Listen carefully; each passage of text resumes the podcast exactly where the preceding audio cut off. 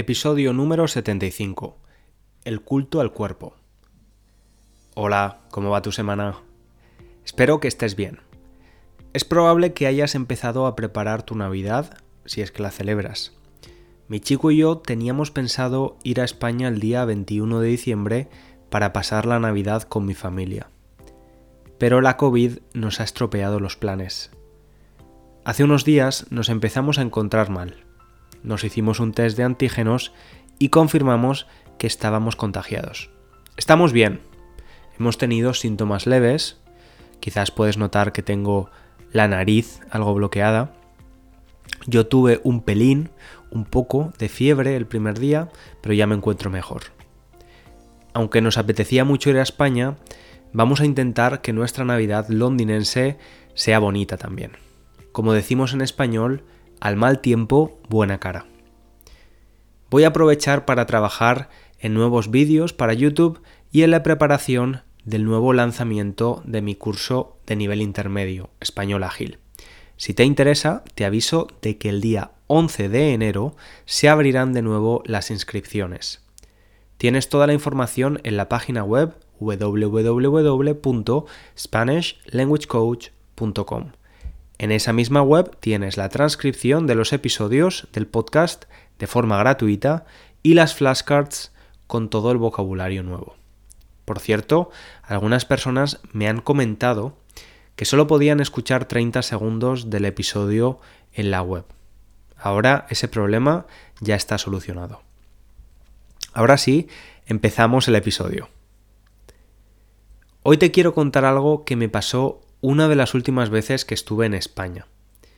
Siempre que estoy en Valencia, aprovecho para ir al fisioterapeuta, al dentista o al podólogo, ya que los precios de estos servicios allí son significativamente más baratos, más económicos. Una de las últimas veces que fui al dentista a hacerme una revisión y una limpieza bucal, el dentista me recomendó hacerme un blanqueamiento dental me dijo que con el café mis dientes habían perdido su blancura y que podría ser una buena opción para verme mejor. Lo curioso es que esa, misma semana también fui a hacerme una limpieza de cara. Ya sabes, este tratamiento de belleza donde te exfolia la piel, te quitan impurezas y puntos negros. La esteticien me dijo que debía usar más crema hidratante y también me preguntó mi edad. Le dije que tenía 32 años. Me dijo que esa era una buena edad para empezar a prevenir la aparición de arrugas en la cara y que sí sabía lo que era el baby botox. La verdad es que era la primera vez que oí hablar de baby botox. Conocía lo que era el botox, pero no su versión baby. Al parecer, la diferencia es que un tratamiento de baby botox es una microdosis de botox y se usa para prevenir la aparición de arrugas. La cosa es que cuando salí del centro de belleza me quedé pensando en cómo estas dos personas, el dentista y la esteticien, habían creado en mí una incipiente inseguridad que no tenía. Hasta entonces yo nunca había pensado en hacerme un blanqueamiento de dientes, nunca se me había ocurrido. Lo mismo con las arrugas. Me empecé a cuestionar si era normal ponerse baby botox con 30 años y si quizás yo debería considerarlo también. ¿Se está poniendo todo el mundo baby botox y blanqueando los dientes en España? Dentro de 10 años todas las personas de mi edad tendrán una cara juvenil y los dientes mega blancos y yo no. ¿Qué está pasando? Para mi desconcierto, para mi sorpresa, hasta los camellos se ponen botox. Quizás has leído la noticia de que 43 camellos habían sido descalificados de un concurso de belleza en Arabia Saudí porque sus dueños les habían inyectado esta sustancia. Para mear y no echar gota. Esta expresión tan extraña, por cierto, la usamos cuando estamos muy sorprendidos por algo, especialmente algo que nos irrita un poco. Para mear y no echar gota. La verdad es que ni el dentista ni la esteticien tienen la culpa de estas modas o tendencias. Ellos hacen su trabajo y recomiendan tratamientos que son frecuentes hoy en día. Este tipo de tratamientos estéticos, que hace años eran exclusivos para los ricos y famosos, cada vez se extienden más, se han democratizado. En ocasiones parece que el culto al cuerpo no tiene límites y que nuestra sociedad actual está un poco obsesionada con la imagen. ¿Pero esto es un problema actual o siempre ha sido así? Pues la verdad es que siempre ha habido estereotipos de belleza, desde los primitivos que asociaban la voluptuosidad de la mujer como algo bello, asociándolo a la idea de fertilidad. En la antigua Grecia lo importante era la armonía y las figuras proporcionadas. Si nos centramos en las últimas décadas, el estereotipo de belleza ideal femenino ha ido cambiando, desde la mujer con curvas a la mujer delgada, desde la piel muy pálida hasta la piel bronceada. Hoy en día continuamos teniendo estereotipos de belleza, pero hay una gran diferencia respecto a otras épocas, y esta diferencia hace que el culto al cuerpo sea una realidad hoy más que nunca. Para explicar esta diferencia, primero tenemos que hablar de la pirámide de Maslow. Esta es una teoría de motivación que trata de explicar qué impulsa la conducta humana. La pirámide tiene cinco niveles que están ordenados jerárquicamente según las necesidades humanas por las que pasan todas las personas. En la parte más baja de la pirámide tenemos las necesidades básicas, como respirar, alimentarnos, descansar o el sexo. Una vez satisfechas estas necesidades, buscamos satisfacer las necesidades del siguiente nivel, las de seguridad, seguridad familiar o de trabajo, por ejemplo. Más arriba tenemos las necesidades sociales y por último, en los dos niveles más altos de la pirámide, las necesidades de reconocimiento y autorrealización. Es en estos dos últimos niveles donde el culto al cuerpo encuentra su lugar. ¿A quién no le gusta que los demás piensen que es guapo, que tiene un cuerpazo, un buen cuerpo? Esta es la diferencia respecto a otras épocas de la que hablaba antes. Nunca antes hemos tenido nuestras necesidades básicas y de seguridad tan cubiertas.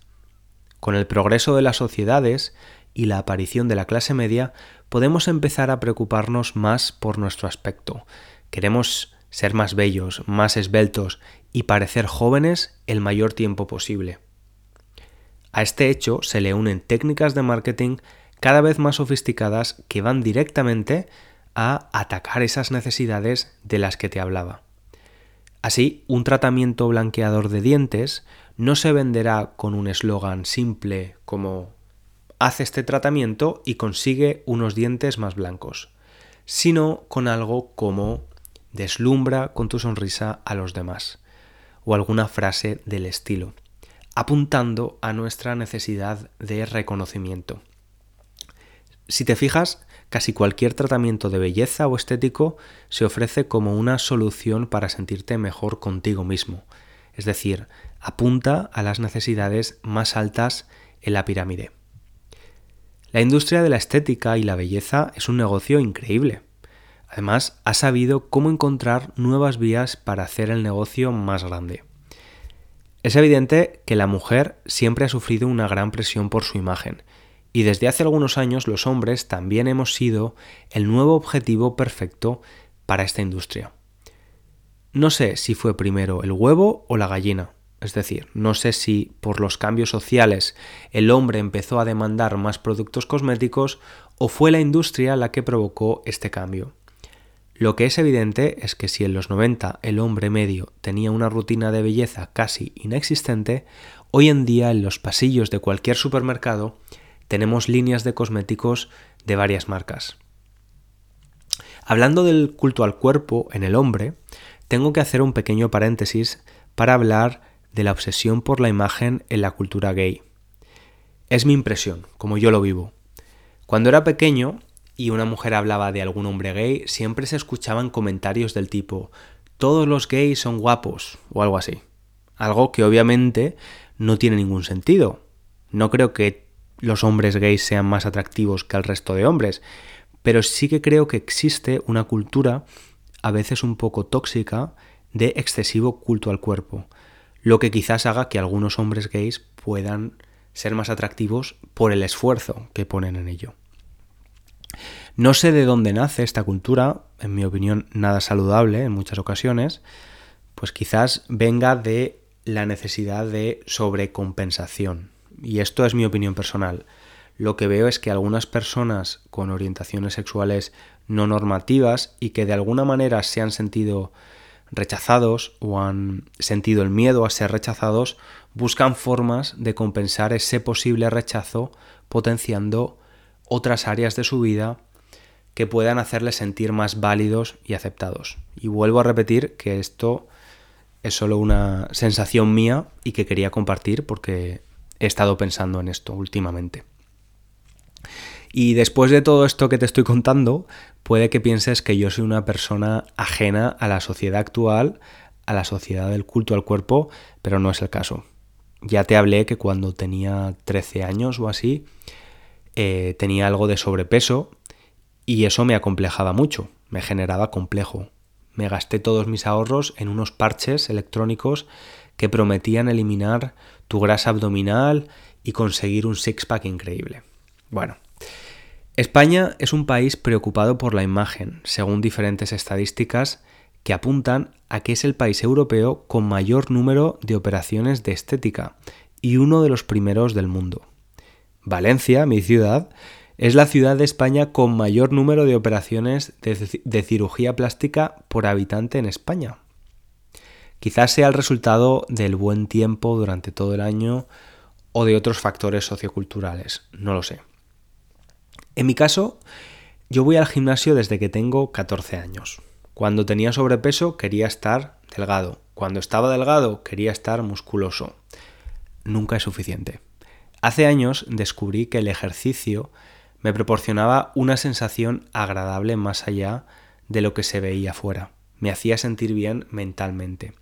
Pero es cierto que no es la única razón por la que continúo haciendo ejercicio o cuidando mi piel o mi pelo es muy difícil escapar de la sociedad del culto a la imagen.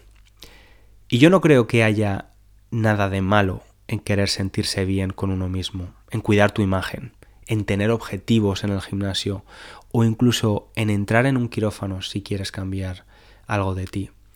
Lo que sí que he aprendido es que independientemente de lo que quieras mejorar, es importante hacerlo desde un lugar donde te sientas donde sientas que ya eres suficiente. Cuando era más joven, mi motivación para hacer ejercicio venía desde un lugar más negativo, donde me decía cosas feas a mí mismo para motivarme y cambiarlo. Y con los años y la madurez sigo haciendo ejercicio, pensando en mis objetivos, queriendo mejorar o cambiar cosas, pero sabiendo que ya soy suficiente, incluso si nunca tengo el cuerpo de un modelo en la portada de la revista Men's Health. No me sentía suficiente ni bien conmigo mismo cuando tenía sobrepeso, cuando era adolescente, pero sí me siento suficiente ahora, a pesar de no tener los dientes perfectamente blancos o de tener un poco de arrugas. Espero de verdad que ese sentimiento de suficiencia, de sentir, sentirse suficiente, se mantenga a lo largo de mi vida, independientemente de mi aspecto. Y hablando de este tema, me viene a la mente alguien. Hay una persona a la que conocí hace algunos años que me dejó marcado. Era una mujer alemana que conocí en un vuelo de Berlín a Barcelona. Me contó que tenía 80 años y viajaba a Barcelona sola. Le encantaba viajar y hacía varios viajes por Europa al año. Dos cosas de su aspecto físico me llamaron mucho la atención. La primera es que fue una de las personas más arrugadas que he visto en mi vida. No sé si era porque había tomado mucho el sol en su vida o simplemente por genética, pero recuerdo que me llamó mucho la atención su piel arrugada. La otra fue el brillo de sus ojos. Ese brillo que a veces tenemos en los ojos cuando tenemos un momento de ilusión. Pues ella parecía mantener ese brillo y esa ilusión durante todo el viaje y cuanto más hablaba con ella, más sentía que yo era la persona mayor y ella la joven. Su espíritu era más joven que el mío. Y hablando del brillo de los ojos, hay una entrevista muy famosa de una cantante folclórica española, se llamaba Lola Flores y murió hace más de 20 años. En esta entrevista hablan de la belleza y de la cirugía estética y ella le pregunta al entrevistador, ¿Tú sabes por qué yo estoy tan guapa? Pues porque el brillo de los ojos no se opera. Porque lo que sientes por dentro te sale a flor de piel. Algo a flor de piel es algo que se manifiesta con facilidad, que es muy visible. Y me encanta esa frase, tiene mucha verdad. El brillo de los ojos no se opera. El brillo de los ojos se cultiva y transmite muchas más cosas que una piel sin imperfecciones, un abdomen plano o una sonrisa perfecta. Vamos a dejarlo aquí. Agradezco que hayas llegado hasta el final y espero como siempre que te haya sido útil y hayas aprendido algo. Recuerda que puedes dejar tus opiniones sobre este tema en la web o en la cuenta de Instagram, Spanish Language Coach. Te mando un abrazo grande. Chao, chao.